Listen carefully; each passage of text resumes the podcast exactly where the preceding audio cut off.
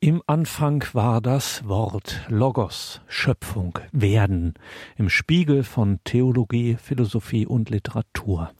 So steht es über einer Einladung und zwar zur sechsten Literaturtagung auf Schloss Trumau bei Wien.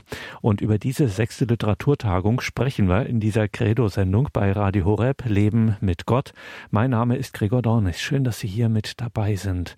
Einen Katzensprung von Wien entfernt, 25 Kilometer vor Wien, steht in einer wunderschönen Landschaft ein ebenso schönes Schloss, das Schloss Trumau, und dort residiert die katholische Hochschule ITI, die ITI Catholic University mit einem internationalen Campus, Studierende von Afrika bis Russland, von China bis Lettland. Und dort gibt es eine Tradition, nämlich die Tradition der Literaturtagungen, die sich an alle Interessierten richten. Man kann dort vorbeikommen, das Ganze zum Beispiel auch mit einem Wien-Aufenthalt, einem Wien-Wochenende verbinden. In diesem Jahr ist das der 20. April. Dort findet die sechste Literaturtagung statt. Maßgeblich mit der Organisation dieser Literaturtagung befasst ist die Schriftstellerin, die Literaturwissenschaftlerin und Germanistin Dr. Christine Wiesmüller. Sie unterrichtet auch in Trumau an diesem besonderen, einzigartigen Campus. Den findet man so wirklich im deutschsprachigen Raum nur so in dieser Form in Trumau bei Wien. Liebe Hörerinnen und Hörer, schon jetzt der Hinweis, dass wir das natürlich in den Details zu dieser Sendung im Tagesprogramm verlinkt haben. Diese besondere Hochschule, die katholische Hochschule in Trumau bei Wien. Vielleicht kennen Sie ja jemanden in Ihrer Familie, in Ihrer Bekanntschaft, junge Menschen, die da gerade auf der Suche sind, die da vielleicht gerade überlegen, was mache ich denn jetzt, wenn es mit dem Abitur zu Ende ist? Was mache ich jetzt in meiner Lebensphase? Vielleicht wäre ja so ein Jahr, zum Beispiel so ein Jahr der Orientierung, Gap Year, wie man auch sagt, oder auch ein Studium an der Hochschule Trumau etwas, haben wir wie gesagt verlinkt in den Details zu dieser Sendung im Tagesprogramm auf horror.org. Ich habe mit Dr. Christine Wiesmüller über diese sechste Literaturtagung auf Schloss Trumau gesprochen am 20. April und sie gefragt, was es mit dieser besonderen Tradition der Literaturtagungen, die jetzt mit der sechsten Literaturtagung am 20. April fortgesetzt werden wird, was es mit dieser Tradition der Literaturtagungen auf Schloss Trumau auf sich hat. Ich bin eigentlich, wenn ich jetzt zurückgehe, nicht in den Anfang, sondern an den Anfang, um das gleich mal in dieser Art und Weise mal unkommentiert äh, stehen zu lassen, davon ausgegangen, dass wenn man so in die Welt schaut, ich den Eindruck hatte, dass wir vollkommen äh, verloren haben, äh, Wirklichkeit zu erkennen als das, was sie ist. Das war eigentlich mein Ausgangspunkt. Und meine eigentliche erste Fragestellung war die, was ist Wirklichkeit? Und ist die Wirklichkeit lesbar? Und nachdem sie ja eigentlich, ähm, nachdem sie Schöpfung ist und ich sage das jetzt alles in einer sehr vereinfachten Art und Weise, also die Theologen und die Philosophen mögen mir das mal verzeihen. Nachdem Gott sich ausgesprochen hat, so bin ich dann in der Schöpfung ausgesprochen hat oder die Schöpfung überhaupt ausgesprochen hat, bin ich davon ausgegangen, dass Schöpfung lesbar ist, dass Wirklichkeit lesbar ist und dachte aber, dass ich das über die Literatur alleine so nicht zu fassen kriege wobei die Literatur grundsätzlich natürlich auch allumfassend ist, weil sie von allem erzählt, was den Menschen betrifft.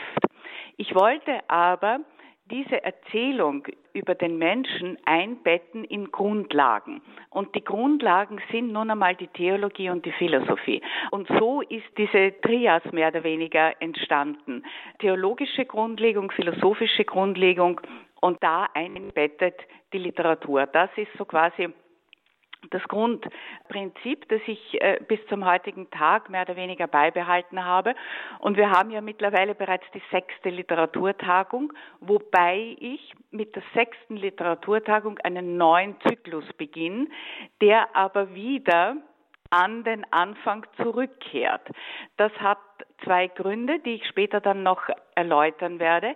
Und obwohl es aber ein neuer Zyklus ist, beginne ich nicht mit, mit, wieder mit eins, sondern ich zähle fortlaufend. Das heißt, es ist die sechste Literaturtagung, um zu zeigen, dass diese Zyklen auch zusammenhängen, dass es da eine Kontinuität gibt und keinen Bruch. Und ich habe bei diesen ersten Literaturtagungen mich ganz zu Beginn auch definitiv mit Schöpfung beschäftigt, beziehungsweise ich habe Schöpfung zum Thema gemacht und den Text aus der Genesis genommen, nicht? Also im Anfang war die Welt wüst und leer. Das war mehr oder weniger der erste Grundtext, den ich verwendet habe und auf dem wir äh, diese erste äh, Literaturtagung aufgebaut haben. Und danach kamen weitere Texte aus der Urgeschichte, das heißt also nach der Schöpfung Sündenfall und die Sündenfallgleichnisse. Das heißt, das Nachdenken über den Menschen auf diesen drei Ebenen, Theologie, Philosophie, Literatur, hatte als Grundlage die, diese wunderbaren, auch alles umfassenden Erzählungen der Genesis beziehungsweise der Urgeschichte. Und ich habe so gesehen diese ersten fünf Tagungen auch genannt, ein bisschen salopp, als äh, Urgeschichte-Zyklus.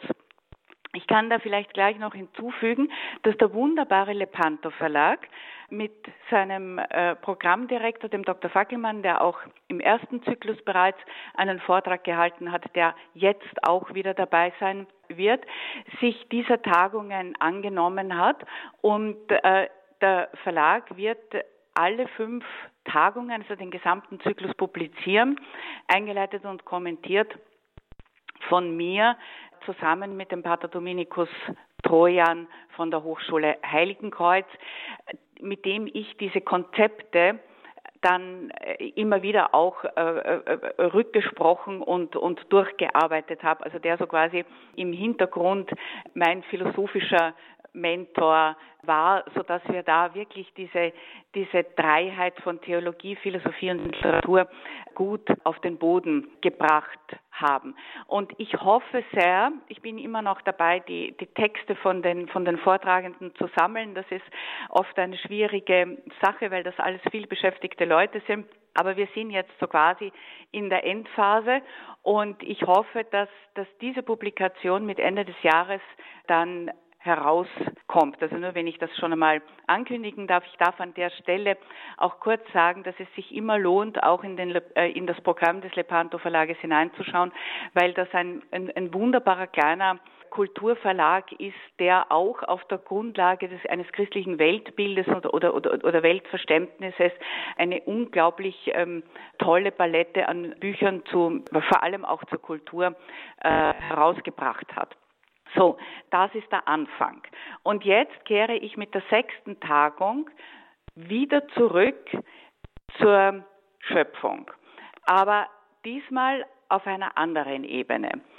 Diesmal nicht auf Basis der Urgeschichte, das haben wir so quasi jetzt einfach mal durchgearbeitet, sondern jetzt steige ich so quasi ein ins Neue Testament. Und da gibt es eigentlich nur einen wirklich entscheidenden, alles überragenden Text. Und das ist der Johannesprolog. Und der ist die Grundlage jetzt für erstens diese erste Tagung und dann immer wieder der Referenztext für auch diese äh, weiteren Tagungen.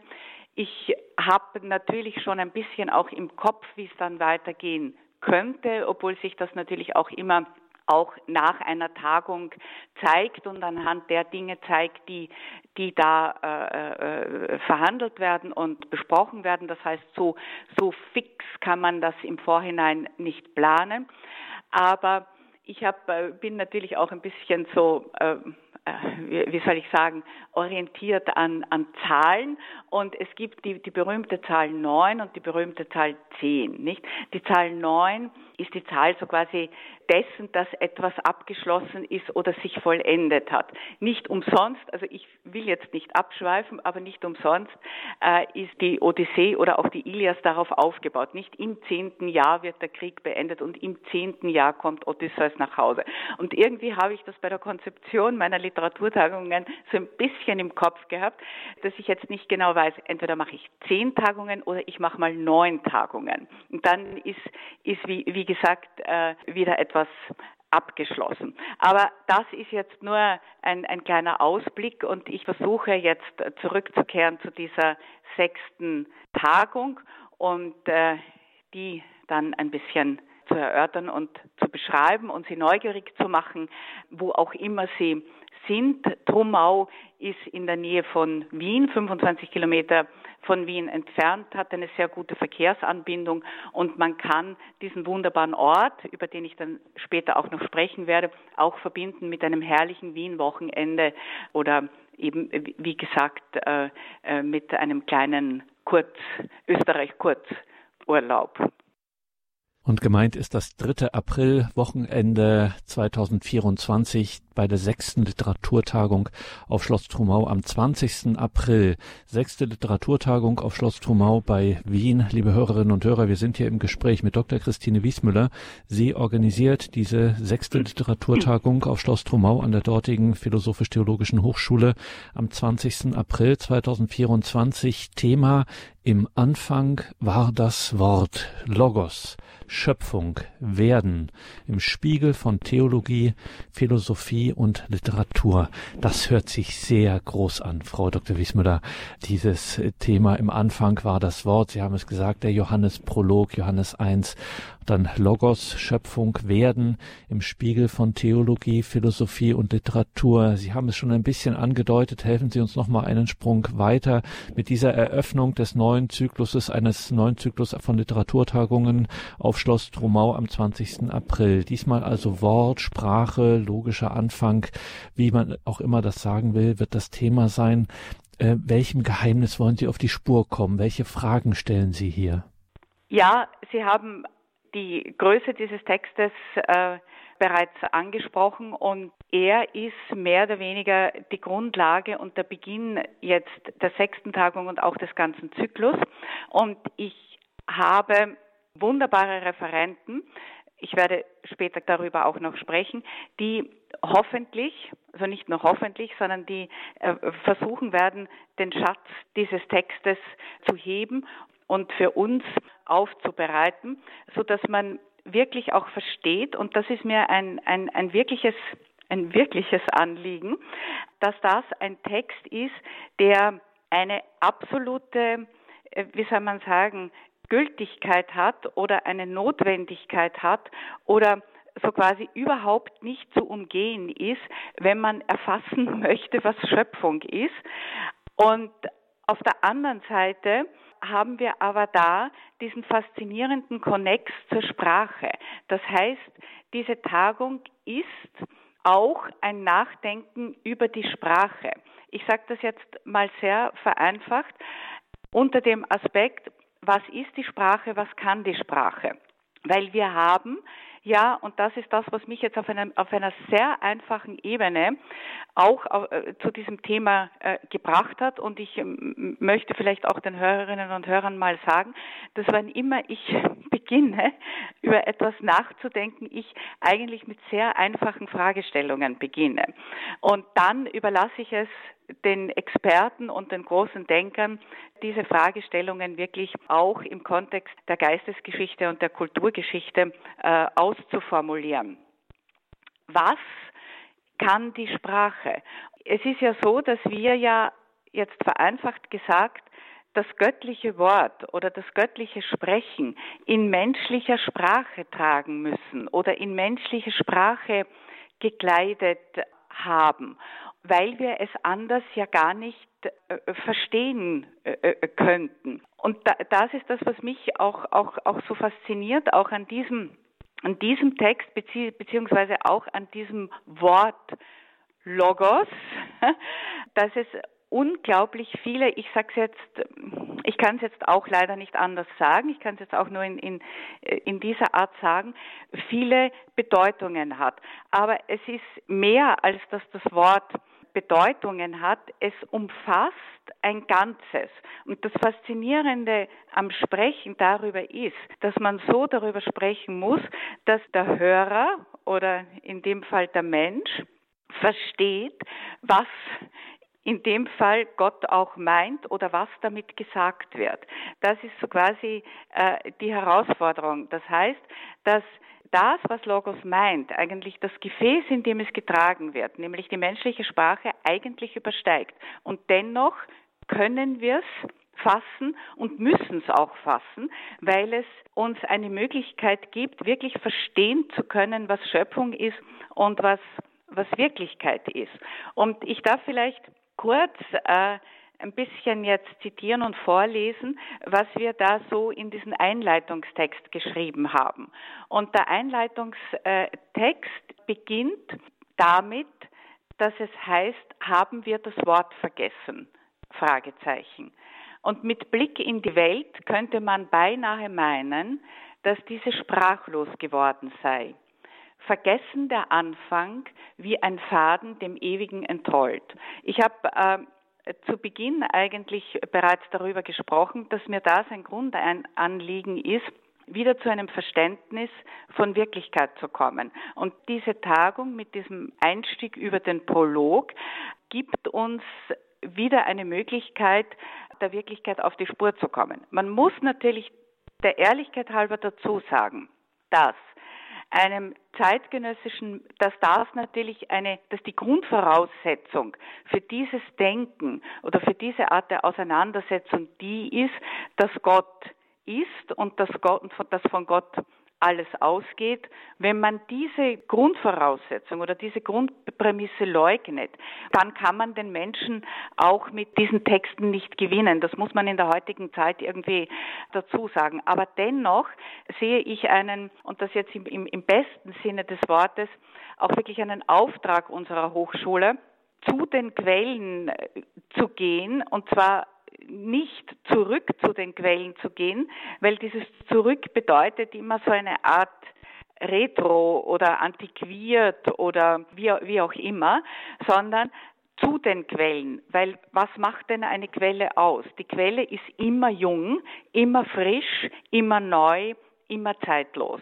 Und das ist mir einfach so ein großes Anliegen, einfach diese Grundtexte der Theologie und der Philosophie in Verbindung mit den großen Erzählungen über den Menschen zusammenzubinden und doch dem Menschen, der äh, zumindest auch, wenn er die Existenz Gottes jetzt für, für ihn in dem Sinn keine wirkliche Relevanz hat, doch äh, zumindest äh, eine, eine Neugierde zu entfachen, sich dem einfach mal zu widmen und, und, und sich mit diesen Dingen einfach mal äh, zu beschäftigen.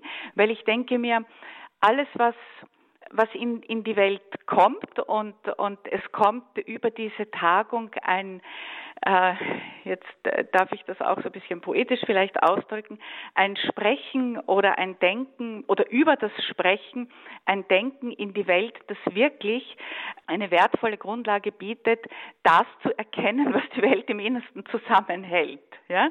Ich spiele da bereits auch auf, auf einen Text an, den sowieso jeder irgendwo irgendwann mal gehört hat, nämlich auf Faust, und der wird auch äh, bei dieser Tagung zur Sprache kommen.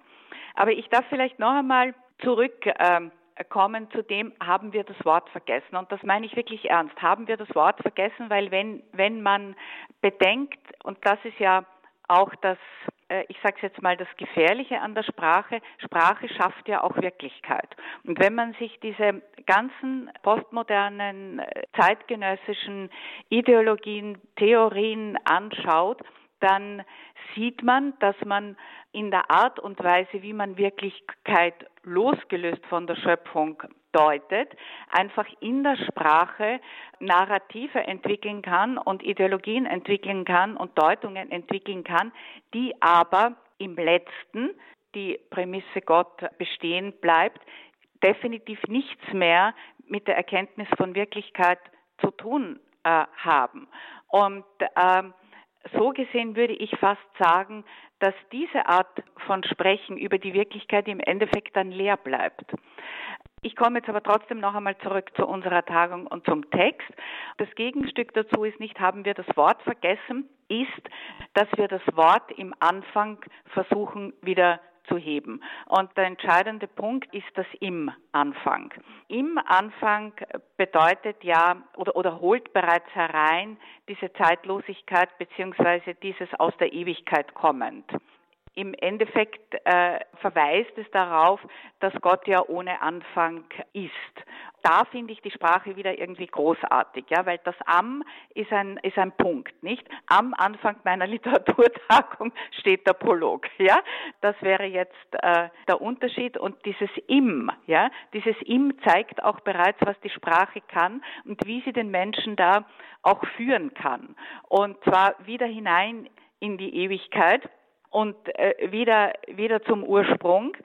So gesehen beschäftigt sich die sechste Literaturtagung wieder mit Schöpfung und thematisiert als allererstes den Johannesprolog beziehungsweise den Logos, das Wort, das bei Gott ist und das Gott ist. Und das außerhalb des Wortes nichts geworden ist von all dem, was geworden ist. So gesehen steht die Schöpfung bei Johannes auch von vornherein zu einem Wesensbezug zur Sprache. Und das wird der wunderbare Denker, Theologe, Philosoph, Metaphysiker Pater Dominikus Troja in seinem Einführungsvortrag ausfalten.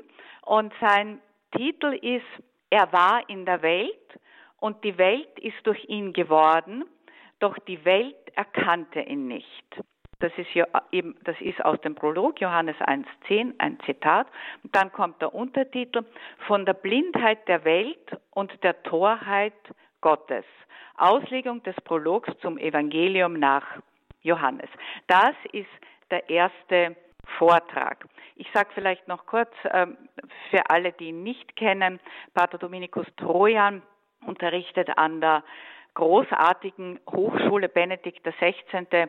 in Heiligenkreuz, eine Hochschule, mit der wir als Hochschule in Trumau sehr verbunden sind und auch ähm, engstens zusammenarbeiten, weil es natürlich auch sehr, sehr wichtig ist, dass so unter Anführungszeichen jetzt kleine Orte oder kleine Hochschulen, wobei die Hochschule Heiligenkreuz viel, viel größer ist als unsere, aber dennoch, dass diese Orte wirklich zusammenarbeiten müssen, zusammenhalten müssen, um das zu erhalten, was mir wirklich so wichtig ist, nämlich die Kenntnis dessen, was, was Logos ist. Weil wenn uns das verloren geht, ja, wenn wir 2000 Jahre äh, Kultur, Geistesgeschichte, Offenbarung einfach mit dem Finger wegschnippen, indem wir durch die Sprache Ideologien schaffen, die aber die Wirklichkeit nicht mehr tragen können, weil sie sie eigentlich bereits verloren haben, dann verlieren wir wirklich, ich darf das jetzt vielleicht ein bisschen pathetisch und auch poetisch sagen, alles. Dann haben wir überhaupt keine Chance mehr zu erfahren, was die Welt im Innersten zusammenhält. Ich darf vielleicht die Tagung weiter beschreiben. Der nächste Punkt ist dann nach dieser theologischen Auslegung äh, des äh, Prologs ein philosophischer Einstieg, den wird äh, Professor Michael Vladika übernehmen. Professor Vladika ist auch der neue Dekan unserer Hochschule. Wir hatten einen Leitungswechsel. Professor Valadika ist äh, Philosoph und vor allem ein, ein Platon-Kenner. Und sein Titel ist, jetzt Zitat, ohne Logos kein Sein, Platons Logos-Objektivismus. Und es geht ihm darum, dass Platon vom Logos als eine der großen Seinsgattungen spricht und dass Professor Vladika unter diesem Aspekt auch das, äh, also von Platon ausgehend, das Bauprinzip des Kosmos reflektieren wird. Also ich äh, freue mich auch ganz besonders auf diesen Vortrag, weil wir hier äh, zwei große äh, Bereiche miteinander äh, verbinden äh, können. Einerseits wirklich den Johannesprolog und andererseits die vor der Offenbarung liegenden philosophischen Konzepte, die ein, ein Nachdenken über den Logos beinhalten. Als nächstes kommt dann ein weiterer Schritt und den wird äh, Dr. Fackelmann übernehmen. Sein Titel ist die Sprache spricht als das Geläut der Stille. Das ist ein Heidegger-Zitat zum Nachdenken über den Logos in der Moderne. Sie sehen schon, wohin die Reise geht.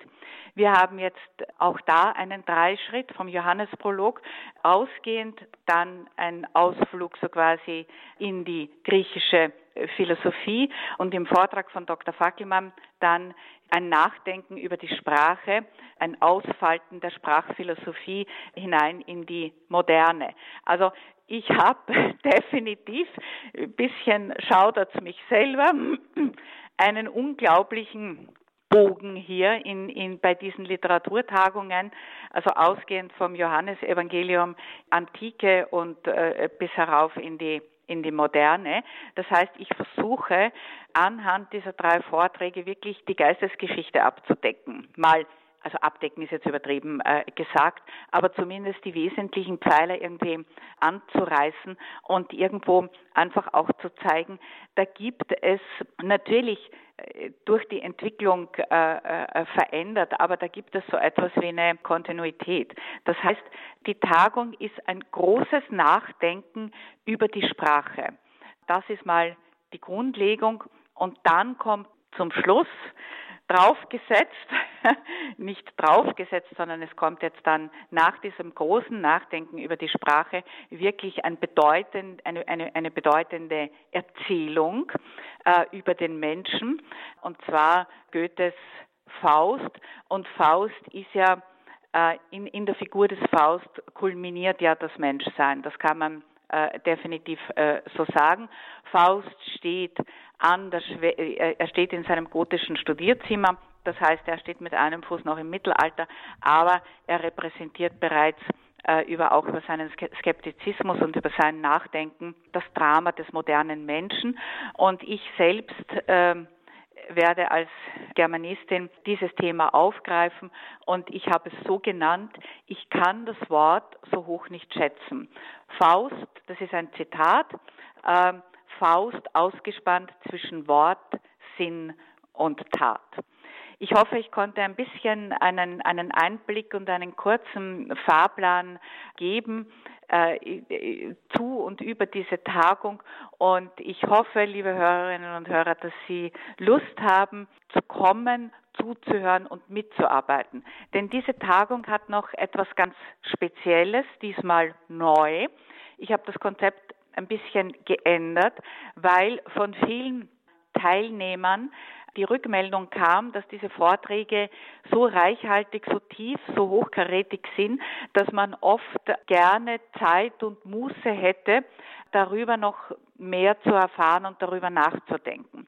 Und so gesehen ist das Konzept diesmal so, dass abgesehen von dem Einführungsvortrag, den Pater Dominikus über den Johannesprolog halten wird, die äh, Vorträge zwischen 35 und 40 Minuten sind, also so quasi Einstiege und Impulse geben. Und man danach, also so kurz nach Ende des, des, des vierten Vortrages am, am äh, Nachmittag ähm, in eine Art Seminararbeit geht. Das heißt, die Teilnehmer sind aufgerufen, sich den Vortrag auszusuchen, der, der für sie am, am interessantesten und am gewinnbringendsten ist. Und die Referenten werden gebeten, Texte zu ihren Vorträgen vorzubereiten.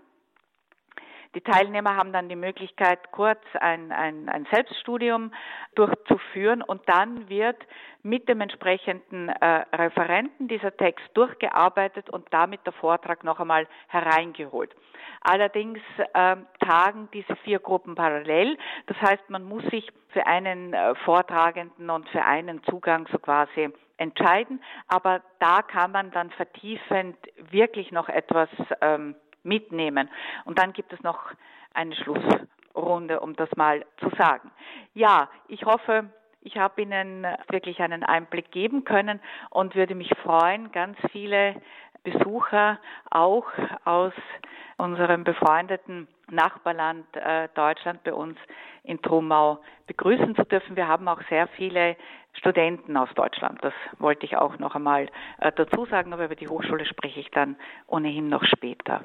Am 20. April, liebe Hörerinnen und Hörer, findet sie also statt, diese sechste Literaturtagung auf Schloss Trumau. Herzliche Einladung dahin.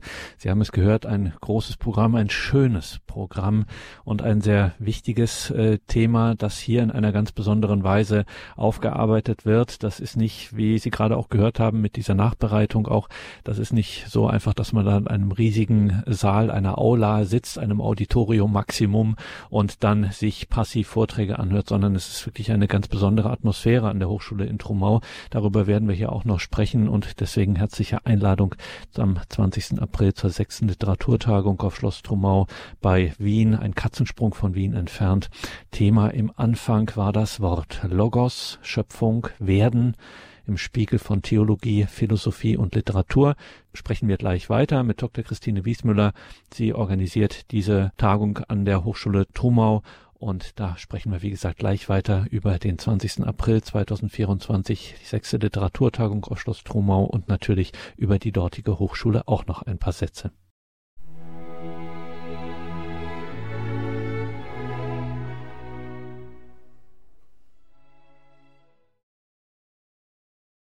Willkommen zurück in dieser Sendung, sagt Gregor Dornis. Schön, dass Sie hier wieder mit dabei sind. Im Anfang war das Wort Logos, Schöpfung, Werden, im Spiegel von Theologie, Philosophie und Literatur. Das ist der Titel der sechsten Literaturtagung auf Schloss Trumau bei Wien am 20. April 2024 findet die statt. Wir sind hier im Gespräch mit Dr. Christine Wiesmüller von der Hochschule Trumau. Sie ist maßgeblich an der Organisation dieser sechsten Literaturtagung am 20. April beteiligt und Sie sind promovierte Literaturwissenschaftlerin, Autorin, Schriftstellerin Christine Wiesmüller und Sie werden über einen ganz wesentlichen Text, Sie haben es schon gesagt, einen ganz wesentlichen Text der europäischen Geistesgeschichte sprechen, nämlich über Goethes Faust. Ein bisschen müssen Sie uns noch verraten, worum es so an Ihrem Beitrag Vortrag über Goethes Faust gehen soll. Ja, natürlich ist es äh, äh, immer ein Wagnis, äh, sich mit Faust zu beschäftigen, angesichts dessen, dass die Bibliotheken voll sind mit äh, Theorien, Analysen, Auslegungen zu diesem oder über dieses große Werk. Ich bin aber da äh, wie Sie das schon äh, angesprochen haben, auch ich bin ja auch Künstlerin, ich bin ja auch Schriftstellerin und ich mache in, ein, in so einem Fall das, was ich immer mache, ich greife mal selber in diesen Text hinein, so als wäre es Erde und schau mal, was ich da herausholen kann. Das ist mir sehr wichtig und zwar aus folgendem Grund. Da möchte ich auch äh, unseren Zuhörern und Zuhörerinnen ein bisschen eine Scheu nehmen die Texte von Autoren und auch von heute im Nachhinein bestätigten, wirklich großen Autoren und großen Texten, kulturkonstituierenden Texten, sind dennoch in der Zeit, in der sie entstanden sind, immer für den Leser geschrieben worden und nicht für die Wissenschaft. Das ist etwas, was man bedenken muss.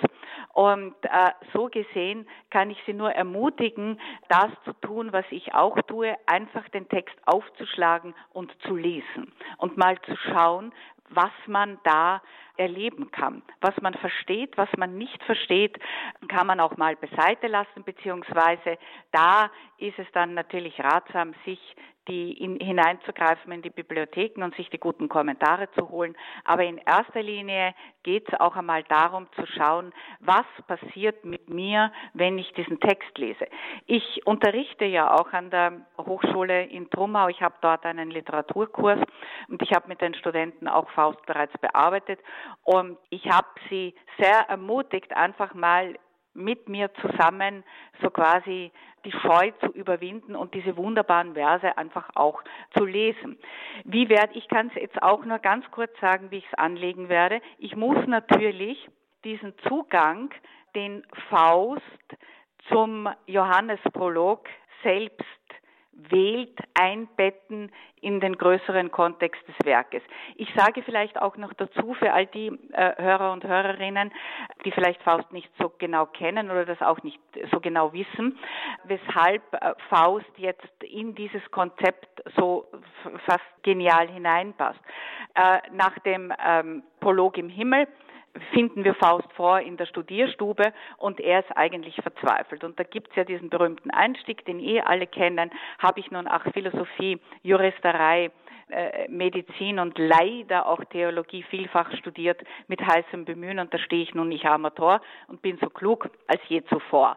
Also das heißt, wir haben hier diesen wunderbaren Einstieg, dass wir, dass wir bereits einen, einen, einen Gelehrten, einen Wissenschaftler vor uns haben, der sagt, ich habe eigentlich das Weltwissen studiert. Ich habe mich mit allem, was sagbar ist, äh, beschäftigt und ich, ich weiß eigentlich nichts oder ich weiß, dass wir nichts wissen können. Es kommen ja auch diese, diese wunderbaren äh, Sätze dazwischen vor, wo man wirklich hängen bleiben muss und schauen muss, in welche, in welche Tiefen führen sie.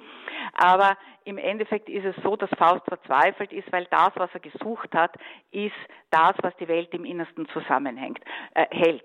Und das findet er aber anhand oder in den Studien nicht. Und da kommt natürlich noch etwas dazu, was schon auch sehr spannend ist. Er hat ja auch Theologie studiert oder er sagt leider Theologie. So gesehen hat ihn das auch nicht weitergebracht oder im Endeffekt auch nicht wirklich zum Schöpfer geführt. Da kommt definitiv der moderne äh, äh, Mensch hinein mit seinem Skeptizismus und mit seinem Zweifel. Also ich lasse das jetzt einfach mal so stehen, aber ich möchte den Hörerinnen und Hörern äh, nur sagen, dass ich schon, also dass ich versuche, das Werk irgendwie doch zu umspannen ohne es jetzt einfach nur nachzuerzählen, aber einfach jetzt vielleicht einmal ein paar Schlaglichter. Äh, Faust wendet sich dann der Magie zu, auch da erhält er keine befriedigenden Antworten und im Endeffekt beschließt er dann zur Fiole zu greifen und äh, äh, hinüber zu gehen, beziehungsweise sich selbst zu transformieren, um irgendwo erfahren zu können, was jetzt Schöpfung ist oder was eben das Geheimnis dessen ist, was die Welt im Innersten zusammenhält. Und also mit anderen Worten, er will sich umbringen. Und diese Fiole wird ihm aus der Hand gerissen durch das Osterläuten, also durch das, durch das Geläute, das die Auferstehung ankündigt. Und diesem Läuten folgt er. Und er verlässt seine Studierstube und geht hinaus so quasi in die Welt und da mit, mit seinem Famulus, mit dem Wagner. Und er ist für einen Moment, äh, und das ist wirklich wunderbar, fasziniert. Also fasziniert von dieser Welt, von diesem bunten Gewimmel, von diesen Menschen. Ja, er hat ja jeden Kontakt eigentlich äh, verloren, auch zu den Menschen und staunt da über das, was er da sieht. Und da gibt es einfach auch einen wunderbaren äh, Monolog beziehungsweise Text und das ist der berühmte Osterspaziergang der damit beginnt, nicht vom Eise befreit sind Strom und Bäche. Ich darf da vielleicht ganz kurz hinzufügen, dass jedes Jahr zu Ostern meine Mutter uns nach dem Osteressen diesen Osterspaziergang aufsagt, weil sie noch zu einer Generation gehört hat, die Faust wirklich im Gymnasium gelesen haben und die vor allem auch noch die großen Stellen, die großen Monologe auswendig gelernt haben. Und das ist auch etwas, was ich für sehr wichtig halte. Ich komme auch bei meinen Studenten, ich, ich weiß, ich schweife jetzt ein bisschen ab, aber es ist irgendwie nett, das doch zu erzählen. Ich stoße bei meinen Studenten da auf äh, müde Gesichter, die eigentlich keine Lust haben, das auswendig zu lernen, wobei das auswendig lernen etwas ganz, ganz Wichtiges ist, weil wir dann den Schatz der Kultur äh, oder den Schatz dessen, was diesen Text ausmacht, in uns haben. Wenn wir keine Bücher mehr haben, dann haben wir den Text in uns und wir können ihn uns hersagen und darüber nachdenken. Und das ist ein, ein unglaublicher Sinn auch des Auswendiglernens. Ich möchte da, bevor ich aber zu weit weggehe, aber es dennoch sagen. Es gibt einen unglaublichen Film, und zwar Fahrenheit 451, glaube ich, heißt, mit diesem längst verstorbenen, mit dieser Legende Oskar Werner, wo es um große Bücherverbrennungen geht, das heißt um die Vernichtung von Kultur geht. Und es gibt eine Gruppe von Leuten, die lernen ganz schnell alle wichtigen Bücher noch auswendig und ziehen sich in den Wald zurück und tragen mehr oder weniger in ihrem Leib und in ihrem Gedächtnis diese großen Werke der Literatur weiter. Und mich hat dieser Film so unglaublich beeindruckt. Ich schaue ihn auch immer wieder mit den Studenten an und versuche ihnen darüber zu sagen, wie wichtig es ist, dass wir Texte auswendig lernen, dass wir sie in uns tragen. Weil wenn wir sie auswendig lernen, dann nähern sie uns auch noch einmal auf eine ganz andere Art und Weise. Gut, ich bin jetzt abgeschweift, also nur um zu zeigen, wie, wie, wie großartig einfach und, äh, dieser Osterspaziergang ist. Und wenn wir da mit Faust durch diese Welt gehen und, und, und, und uns führen lassen, auch von ihm äh, und von seinem Staunen, eigentlich über die Schöpfung. Gut, er kehrt zurück. Es folgt ihm ein grausiger Geselle, nämlich ein kleiner schwarzer Pudel. Darauf gehe ich jetzt nicht ein. Ich denke, es wissen alle, wer das ist oder was des Pudels Kern ist, nämlich Mephisto, sprich der Teufel selbst höchstpersönlich. Aber als Faust zurückkehrt von diesem Spaziergang, sagt er, ich zitiere es jetzt aus dem Gedächtnis, also nicht wortwörtlich, er möchte jetzt doch einmal nachschauen, was die Offenbarung sagt und was wäre da geeignetsten das Neue Testament und was äh, ist da der beste Einstieg so quasi und das ist der Prolog. Also er macht sich so quasi daran, diesen Prolog zu lesen und legt ihn dann auf seine Art aus. Und ich finde das sehr interessant, dass Faust ja so wie er uns präsentiert wird, ein Gelehrter ist. Er hat das Wissen der damaligen Zeit in sich. Er hat es studiert. Und er legt aber den Prolog so aus, wie es seiner momentanen Situation und seinem momentanen Empfinden entspricht. Und ich zitiere das jetzt auch aus dem Gedächtnis. Er sagt nicht, im Anfang war das Wort und das erste, was er sagt, ist, ich kann das Wort so hoch nicht schätzen. Ja, da kommt natürlich jetzt vieles hinein. Da kommt auch bereits sein Unglaube hinein, nicht? Ich kann dem Wort Gottes nicht trauen. Ich kann es nicht glauben. Ja, es kommt aber auch bereits der ganze Sprachskeptizismus des modernen Menschen hinein. Es kommt die Skepsis überhaupt äh, der Wissenschaft gegenüber hinein. Also das hat ganz, ganz viele Ebenen. Er beginnt dann weiter darüber nachzudenken, also wie man dieses Wort im Anfang, wie man Logos am besten übersetzen könnte. Und er, äh, es beginnt dann so eine Art Reihung, nicht? Also er äh, versucht es zuerst mit Sinn, dann mit Kraft und dann kommt er auf die Tat. Ja, im Anfang war die Tat. Und da gibt es jetzt so eine, eine Auslegungstradition, der ich nicht unbedingt folgen möchte. Und das ist das, als gäbe es da ein Hintereinander und als würde dieses Hintereinander Trennungen zeigen. Ja, das heißt, das, worauf äh, Faust am Ende kommt, ist die Tat. Und diese Tat scheint mal auf den ersten Blick abgetrennt zu sein vom Wort. Ja, und ähm, natürlich kommt da auch der Prometheus hinein. Und ich möchte jetzt da äh, mich nicht weiter äh, verbreitern. Vielleicht auch noch ein kleiner Seitengedanke. Für Goethe ist das Tätigsein und die Tat etwas, äh, schon ein sehr wichtiges, ähm, also wie man sagen soll, etwas sehr, sehr Wichtiges, auch in Verbindung mit dem Streben. Man findet das auch in anderen Werken, ja, zum Beispiel in Wilhelm Meister oder in vielen anderen Werken, wo es um dieses, um, um die reine Tätigkeit geht, um das Tätigsein, um das Streben. Da komme ich jetzt noch zu einem anderen Punkt, weil ich doch meine, dass es auch eine andere Auslegung gibt, dass man diese, in dieser Reihung nicht eine Trennung sieht, sondern wie, wie soll ich das sagen? Ich habe das ganz am, am Anfang bereits versucht auszudrücken, dass doch die Einheit bestehen bleibt, dass die Tat doch auch ähm, ich sage es jetzt sehr frei und auch sehr ungeschützt, irgendwo Inkarnation äh, einer Idee oder des Wortes ist. Dass diese Verbindung all dieser Bedeutungen doch bestehen bleibt und der Logos so gesehen ganz bleibt. Ich werde das versuchen, in meinem Vortrag dann auch irgendwo zu zeigen, weil mir das näher liegt als das Trennende, sodass also mehr oder weniger, äh, man sagt ja auch nicht, Goethe habe mit dieser äh, Prolog-Auslegung die Tatreligion ins Leben gerufen. Stimmt natürlich auch bis zu einem gewissen Grad, aber ich denke, dass das andere doch auch äh, sichtbar bleibt und dass man das durchaus auch am Werk zeigen kann. Wie gesagt, ich, ich möchte das jetzt nicht weiter ausführen. Es gibt noch zwei Sätze, in die ich überhaupt meine Ausführungen einspannen möchte. Und das ist der Satz, den Gott zu Beginn äh, zu Mephisto sagt. Er sagt, der Mensch in seinem dunklen Drang ist sich des rechten Weges wohl bewusst. Ja, das ist der eine Punkt. Und der zweite Punkt ist, es irrt der Mensch, solange er strebt. Ja, das sind auch so zwei wichtige Pole noch für mich. Und damit möchte ich es jetzt stehen lassen und ähm, Sie noch einmal einladen, nach Trumau zu kommen und dann mit mir darüber zu diskutieren. Am 20. April 2024, Samstag, der 20. April, bei der sechsten Literaturtagung auf Schloss Trumau.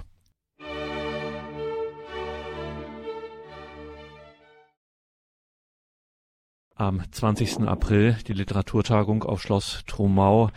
Im Anfang war das Wort. Wir waren hier im Gespräch mit Dr. Christine Wiesmüller von der Hochschule Trumau bei Wien. Dr. Wiesmüller, das ist nicht nur bei diesen Gelegenheiten der Literaturtagungen, ähm, lernt man eine besondere, eine besondere Institution, ein besonderes Haus, Ihre Hochschule Trumau kennen. Ähm, Sie stehen auch mit Ihrem Projekt, mit Ihrem Programm, stehen Sie auch äh, ziemlich einzigartig da im deutschsprachigen Raum. Erzählen Sie uns mehr von dem Studium, dem wirklichen Studium für junge Menschen an der Hochschule Trumau. Ja, sehr gerne. Die Hochschule hat mehrere Studiengänge.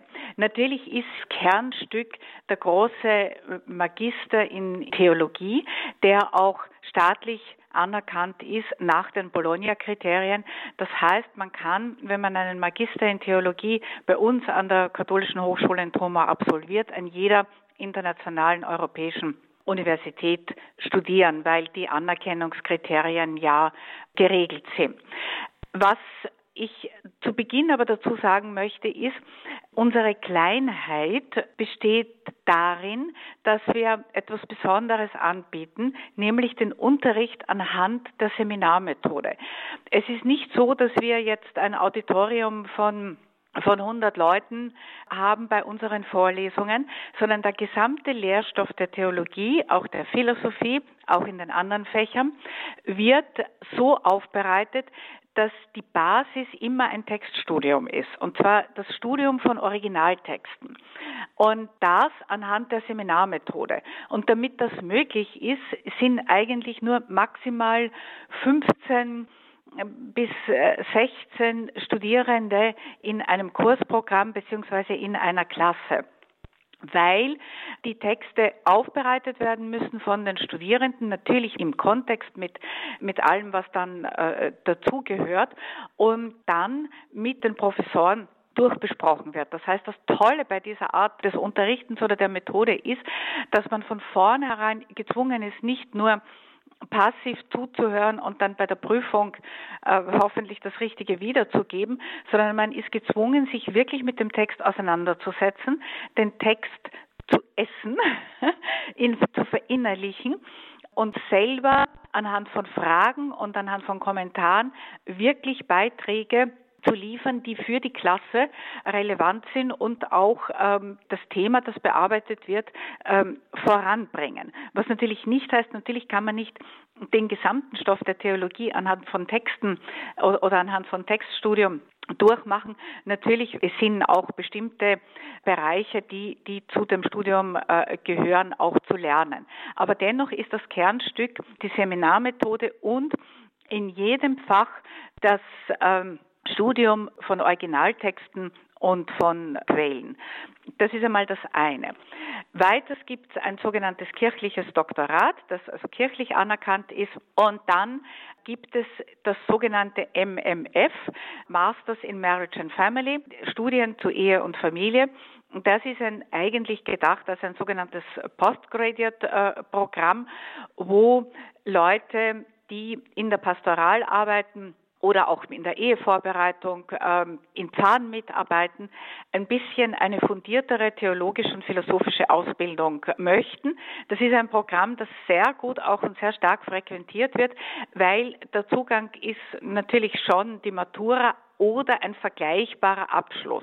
Nachdem wir eine internationale Hochschule sind, und die Hauptunterrichtssprache Englisch ist, haben wir natürlich äh, verschiedenste äh, Zugangsmöglichkeiten, weil das Abitur, so wie es in Deutschland genannt wird, oder die Matura, so wie es in Österreich genannt wird, ja äh, in, in, in den anderen Ländern äh, anders aussieht. Aber das soll, soll kein Hindernisgrund sein, wenn die Motivation stimmt und wenn die Voraussetzungen gegeben sind, dann nehmen wir eigentlich wirklich jeden, der dafür äh, geeignet ist. Also das ist ein Studium, das insofern auch in der heutigen Zeit sehr, sehr wichtig ist, weil es diese Grundlegungen, nicht was ist Familie, was ist Ehe, die ja äh, auch ähm, in der, in der Gesellschaft und innerhalb der Kirche ähm, mittlerweile sehr, sehr angefeindet werden, dass, dass man hier bei uns an der Hochschule wirklich eine fundierte und eine solide Ausbildung erhält.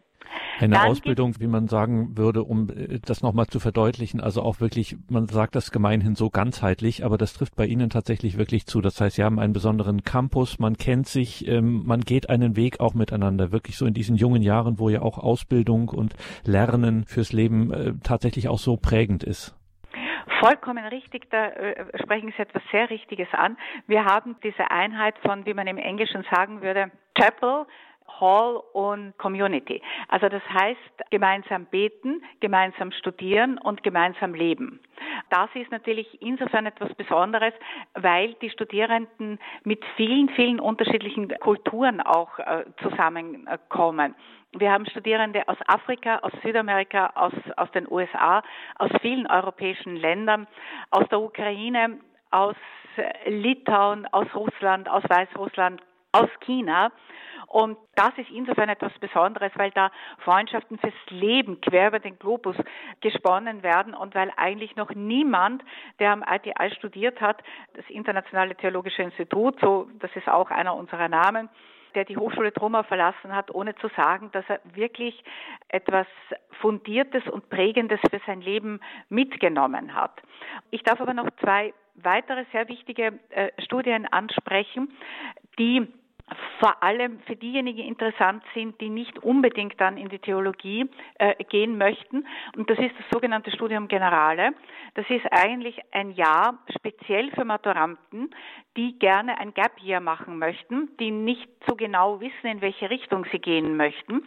Und das bietet eine ganz tolle Chance, einerseits Grundlagen in Theologie, in Philosophie, in Literatur zu erhalten, vor allem für die deutschsprachigen Studierenden. Und wir haben immer mehr deutschsprachige, speziell auch, auch äh, aus Deutschland, die äh, zu uns kommen, um dieses Jahr hier zu absolvieren. Und für die Deutschsprachigen gibt es so quasi ein spezielles Programm und das ist der Literaturkurs in deutscher Sprache weil wir auch gesagt haben, dass diese fundierte Auseinandersetzung mit der Literatur in den Gymnasien immer weiter auch zurückgedrängt wird. Und es ist so ein wichtiger, die Literatur ist ein so prägender Teil unserer Kultur, dass wir die auch der Seminarmethode entsprechend gerade im Studium General wirklich den deutschsprachigen Studierenden in deutscher Sprache anbieten. Ein weiteres Studium, das ebenfalls auch so ein Eingangsstudium ist, mit dem man dann an vielen Universitäten weiter studieren kann und wo es mittlerweile auch bereits Universitäten gibt, die uns auch kennen und die diesen Bachelor in Liberal Arts auch anerkennen oder zumindest teilweise anerkennen. Das ist, wie bereits angesprochen, der Bachelor in Liberal Arts. Das ist ein dreijähriges Studienprogramm, das diese Grundlagen noch bisschen tiefer entfaltet, aber auch in der Breite Theologie, Philosophie, Kunst, Literatur und auch Musik. Wie gesagt, das Besondere ist der Ort, das gemeinsame Leben, Studieren und Beten. Abgesehen davon ist die Hochschule insofern noch etwas Besonderes, weil es ist ein altes Schloss, ursprünglich im Besitz ähm, des Stiftes Heiligenkreuz. Auch daher gibt es diese Verbindung mit Heiligenkreuz. Und der Campus selbst äh, entspricht allen modernen Standards mit schönen Apartments, eigenen Bädern, Küchen, Gemeinschaftsräumen, Sportplatz. Und wie gesagt, man ist einen Steinwurf weit weg von Wien. Man kann das gesamte kulturelle Angebot Wiens äh, nutzen, aber auch wenn man gerne wandert, das Gebirge ist, äh, ist in der Nähe der Schneeberg. Es gibt herrliche äh, Seen auch zum Schwimmen und äh, natürlich auch äh, kann man von Thumau aus Prag, Budapest, Salzburg, auch in diesem weiteren Umkreis äh, vieles noch mitnehmen. Und wir bieten auch immer wieder, je nachdem wie sich ergibt, solche Kulturprogramme oder Kulturreisen an. Das ist es äh, so quasi in kurzen Worten, was unser Studium und unseren Campus einfach so speziell macht. Und das, worauf wir wirklich besonders Wert legen, ist, dass wir wirklich die Schätze heben, die, die im Endeffekt die Grundlagen unserer Kultur ausmachen. Also wenn man bei uns studiert, dann kann man wirklich sicher sein, dass man eine wirkliche Nahrung erhält, dass man äh, wirklich äh, mit dem Original konfrontiert wird und dass es definitiv ganzheitlich ist.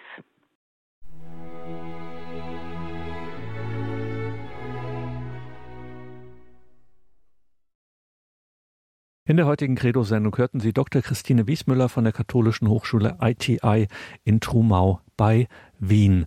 Wir haben einen Link zur Katholischen Hochschule Trumau. In den Details zu dieser Sendung im Tagesprogramm können Sie sich ein Bild machen, wenn Sie sich dafür interessieren, vielleicht ja auch für jemanden in Ihrem Umfeld, junge Menschen, für die das breite Angebot der Hochschule Trumau etwas wäre. Schauen Sie sich einfach mal an. Vielleicht ist er für den einen oder die andere etwas dabei. Anlass für unsere heutige Sendung war die sechste Literaturtagung am 20. April auf Schloss Trumau. Dazu natürlich auch nähere Angaben in den Details zu dieser Sendung im Tagesprogramm. Angaben zur sechsten Literaturtagung am 20. April auf Schloss Trumau, hochkarätig besetzt in besonderer Atmosphäre. Herzliche Einladung an alle Interessierten. Im Anfang war das Wort Logos, Schöpfung, Werden, im Spiegel von Theologie, Philosophie und Literatur. Sechste Literaturtagung, 20. April 2024 in Trumau bei Wien. Und übrigens, in der Sendung ist es angeklungen, Christine Wiesmüller ist auch Schriftstellerin. Ihre jüngsten Bücher sind im Heiligen Kreuzer B und B Verlag erschienen. Ganz frisch auf dem Markt sind da ihre Dramen. Kanaa, schauen Sie sich das an, haben wir auch in den Details zu dieser Sendung verlinkt. Die Bücher von Christine Wiesmüller erschienen im Heiligen Kreuzer B und B Verlag. Mein Name ist Gregor Dornis. Ich wünsche Ihnen viel Freude hier im weiteren Programm, einen gesegneten Abend und eine behütete Nacht. Und hier folgt jetzt um 21.30 Uhr die Reihe Nachgehört. Sie hören Radio Horeb Leben mit Gott.